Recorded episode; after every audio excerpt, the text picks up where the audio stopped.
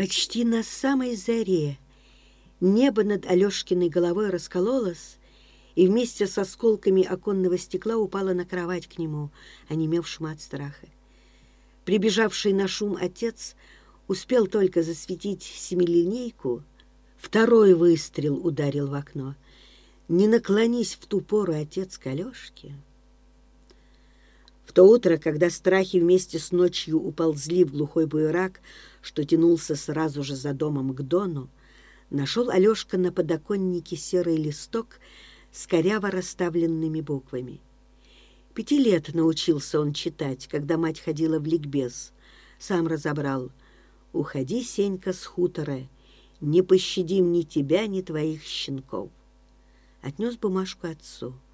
Мать в голос запричитала. «Уедем, Сенюшка!» — чует мое сердце. Отец только из-под лобья зыркнул на мать, расправил бумажку на колени. Еще раз прочитал написанное, сунул бумажку в карман, походил по комнате, сказал неизвестно кому, себе ли, матери или Алешке да Веруньке, таращившей глазенки и скачалки в углу. «Нельзя мне, Катя, уезжать, нельзя. Что скажут на шахте?» Тридцатитысячник-шахтер кулацкого обреза испугался. А в парт-ячейке? Что в парт-ячейке? Мать прижала к себе Алешку. Там знают, что ты отсюда еле ноги унес, когда у Табунщикова батрачил. А я знаю, — повысил голос отец, но вдруг замолчал и закончил чуть слышно. Тогда здесь партийцев всех в одну ночь вырезали. Может, тот же лобазник табунщиков и теперь кулаками верховодит? Да, тот самый, из чьих рук председатель комбеда меня чуть живого вызволил. Так могу я память их срамить, а? Страшно мне за тебя. Снова принялась за свою мать. И за ребят душа изныла. Ты хоть бы Алешку приструнил. Она просительно подняла на отца светлые глаза. В уголках ее губ дрожали ранние морщинки. Кузнец Яков попридержать советовал Алешку. Время, говорит, сумное, не поглядят, что малец. А ты спроси, где его черти носят. Отец, слушавший мать с нетерпением, привлек Алешку к себе, повертел туда-сюда. Вот-вот полюбуйся, весь изодранный, домой только к вечеру является. А кузнец Яков... Дался тебе этот кузнец. Еще никто ничего не присоветовал. Он подтолкнул Алешку. «Беги, мол, ничего страшного не будет до самой смерти», — сказал матери примиряюще. «Потерпи, Катя, потерпи. К весне восстановим барскую усадьбу, детский садик устроим, детей туда определим. Не одним нам трудно, а за меня не бойся. Один волк еще не волчья стая. А это...» Мать судорожным движением полезла в карман фартука и высыпала перед отцом на чисто выскобленный стол горсть смятых бумажек. «В столе у тебя нашла. От кого прячешь?» «Что я тебе? Зла желаю. Ты за полночь на собраниях, а я чуть не каждый вечер по буковкам их разбираю». Мать обессиленно опустилась на лавку. По щекам ее текли слезы. Невысокая и полная, с широкими рабочими ладонями, она уткнулась в них лицом, сникла под тяжестью боли. Уж не рада, что в ликбез ходила, обучилась читать эти проклятые бумажки. А тут еще кузнец Яков и этот ваш посыльный исправление. На том и разговор оборвался, потому что за отцом пришел тот самый посыльный, которого помянула мать. Хромой Игнат, курень которого никогда не запирался, нечего брать было в нем чужому человеку, нравился Алешке. Слышал от отца, что ноги он потерял в продотряде, свои же богатеи хуторяне постарались. Но Алешка никогда не видел его хмурым, недовольным жизнью. «Как дела, Алексей? Много штанов нонче порвал?» — спрашивал хромой Игнат при встречах. «Не робей, воробей, на то и мать, чтоб за штаны драть». Вот и сейчас, только вошел, щелкнул Алешку по носу. «Всегда кверху держи нос, Алексей, меньше попадать будет и тебе, и носу». К отцу повернулся. «Сбирайся, председатель доправления. С району полномочный приехал, тебя кличут». «Кто еще?» Вся парт-ячейка там. Полномочный наказывал орудию прихватить. Увидев округлившиеся глаза Алешкиной матери, молча переглянулся хромой Игнат с председателем колхоза, повернулся и вышел. Вслед за ним и отец, вынув из стола револьвер, крутнул зло барабаном, сунул оружие в карман пиджака и ушел на весь день. Не дождался его Алешка и вечером уснул. Видел Алешка на другой день, как ехали по хутору на город брички, нагруженные узлами, ребятишками. Слышал, как голосили на вазах, разодетые, будто в церковь собрались бабы. Из-за плетней по всему хутору гремели цепями, заливались хриплым лаем псы. Алешка вместе с ребятней провожал обоз за Паскотину. Здесь на свертке дороги увидел отца, подбежал к нему. «Ну, Сенька, встретимся еще!» — прохрипел кто-то из кучки бородачей, по шагавших за повозками. Может, забылись бы и эти брички, и хмурые взгляды раскулаченных, если бы однажды ночью в лютый рождественский мороз не принесли отца в дом, связанного по рукам и ногам в ледяных сосульках. Совсем было утоп наш председатель. Сипел с мороза здоровенный казак в латаном кожухе. Спасибо, кума доглядела, шумнула. Человека потянули до проруби. Поспели, слава тебе, Господи. После кулацкой купели долго отлеживался отец в Грушанской больнице. Стал часто покашливать. Ничего, пройдет. Почему-то виновато улыбался он Алешке, когда они с матерью приезжали в больницу. Вот в шахту спущусь, подышу родным угольком, всю хворь как рукой сымет. А потом темнел, что-то припоминая. «Как вас не обижают на хуторе?»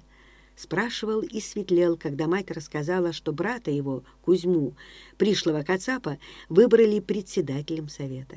«Это хорошо», — оживлялся он.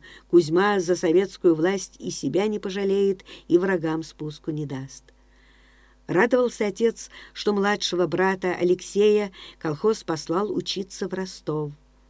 Но однажды, прощаясь с Алешкой и матерью, присоветовал перебираться с хутора в шахтный поселок. Квартирку, мать, подыщи, да перебирайтесь назад в Макарьевскую балку.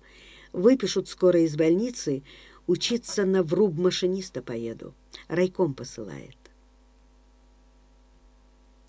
Только у самого подъезда школы Алешка обратил внимание на старика с редкой седой бородкой и такими же короткими усами на круглом добродушном лице. В изрядно поношенном кожухе Сидел он на выутяженном задами чурбаке, держа промеж колен винтовку. Алешка встретился с ним глазами и сразу же узнал неунывающего правленского порученца. Будто и не постарел дед Игнат за эти одиннадцать лет. Один кожух и износился.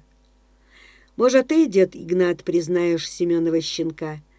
С издевкой и не без подвоха спросил Сиворыжий, распахивая дверь перед арестованным. Или запамятовал, как бегал при советах на полусогнутых. Над старыми да над малыми мостак-то изгаляться. Весь в отца, прости господи. Старик встал с чурбака, подслеповато пригляделся к Алешке. Да, всяко бывает, сынок, держи нос кверху, и тебе, и ему меньше достанется. — сказал многозначительно, уж после на конвоира глянул. «Нет, табунчиков, не нашинский малый. С городу, видать, а на полусогнутых я, отродясь, не бегал. Куды мне за тобой на деревяшке угнаться?» Старик, не глядя на багровеющего до синевы Алешкиного конвоира, снова сел на чурбак. По улице послышался конский топ. Алешка и его конвоиры оглянулись к станичному атаману и стоявшим с ним рядом кучкой хуторянам подъехал верховой. «Деда, давай я слетаю в город», — услышал Алешка голос Бориса. «Я мигом». Стервец. И этот в деда пошел. Чертыхнувшись, сказал за спиной Алешки старый Игнат и сплюнул под ноги. «Ты чё там языком скребешь, старый костыль?» — выругался сиво-рыжий. Но Алешка не слушал его. Он смотрел, как Борис ловко взлетел в седло, как цепко подхватил поданный ему карабин, забросил его за спину. К отцу заскочи в комендатуру, напутствовал его атаман. Исаулу Петелину доложи. Не иначе того споймали, кого гестапо ищет. Чуешь? Ну, с Богом. Борис, не глядя ни на кого, наметом выехал с хутора. Только на повороте оглянулся на школу, и Алешка заметил на лице его откровенную радость — но подумал вдруг с завистью не об этом и когда успел наловчиться. Сам Алешка не имел понятия, с какой стороны полагается подходить к лошади. Нагляделся, оборвал его сиво-рыжий, бросая цигарку. «Пошли, я тебя на постой определю». Он осклабился почти доверительно.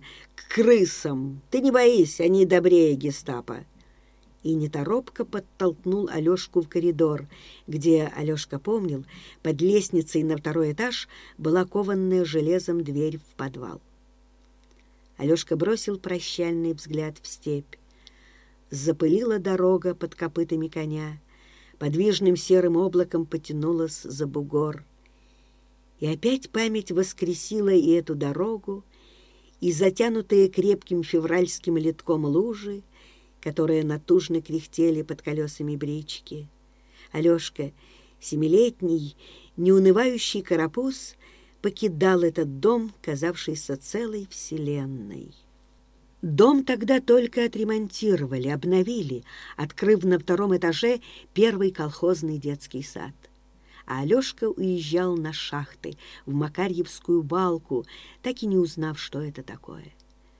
Память врезалась лишь комнатка на первом этаже, где они квартировали, докованная железом дверь в преисподнюю, которая называлась подвалом, где беспорядочно было сложено ненужное ни колхозу, ни детсаду барахло лобазника Табунщикова. Затянутые литком лужи дробились, рассыпались трескучим бисером под колесами — Серое холодное утро вместе с волчьим воем и настороженным храпом лошадей чуть пробивались под шубу, которой с головой укрыли Алешку и Веруньку. Алешке очень хотелось хоть краешком глаза увидеть наступающее утро, посмотреть на дядю Якова, того самого, который вытащил зимой Алешкиного отца из проруби, Сидел он в передке и о чем-то дружелюбно говорил с лошадьми, но милая и только и разбирал Алешка. Он вытащил из-под себя край кислой шубы и выглянул назад на дорогу. Утренний морозец так и вцепился в распаренные под шубой нос и щеки Алешки.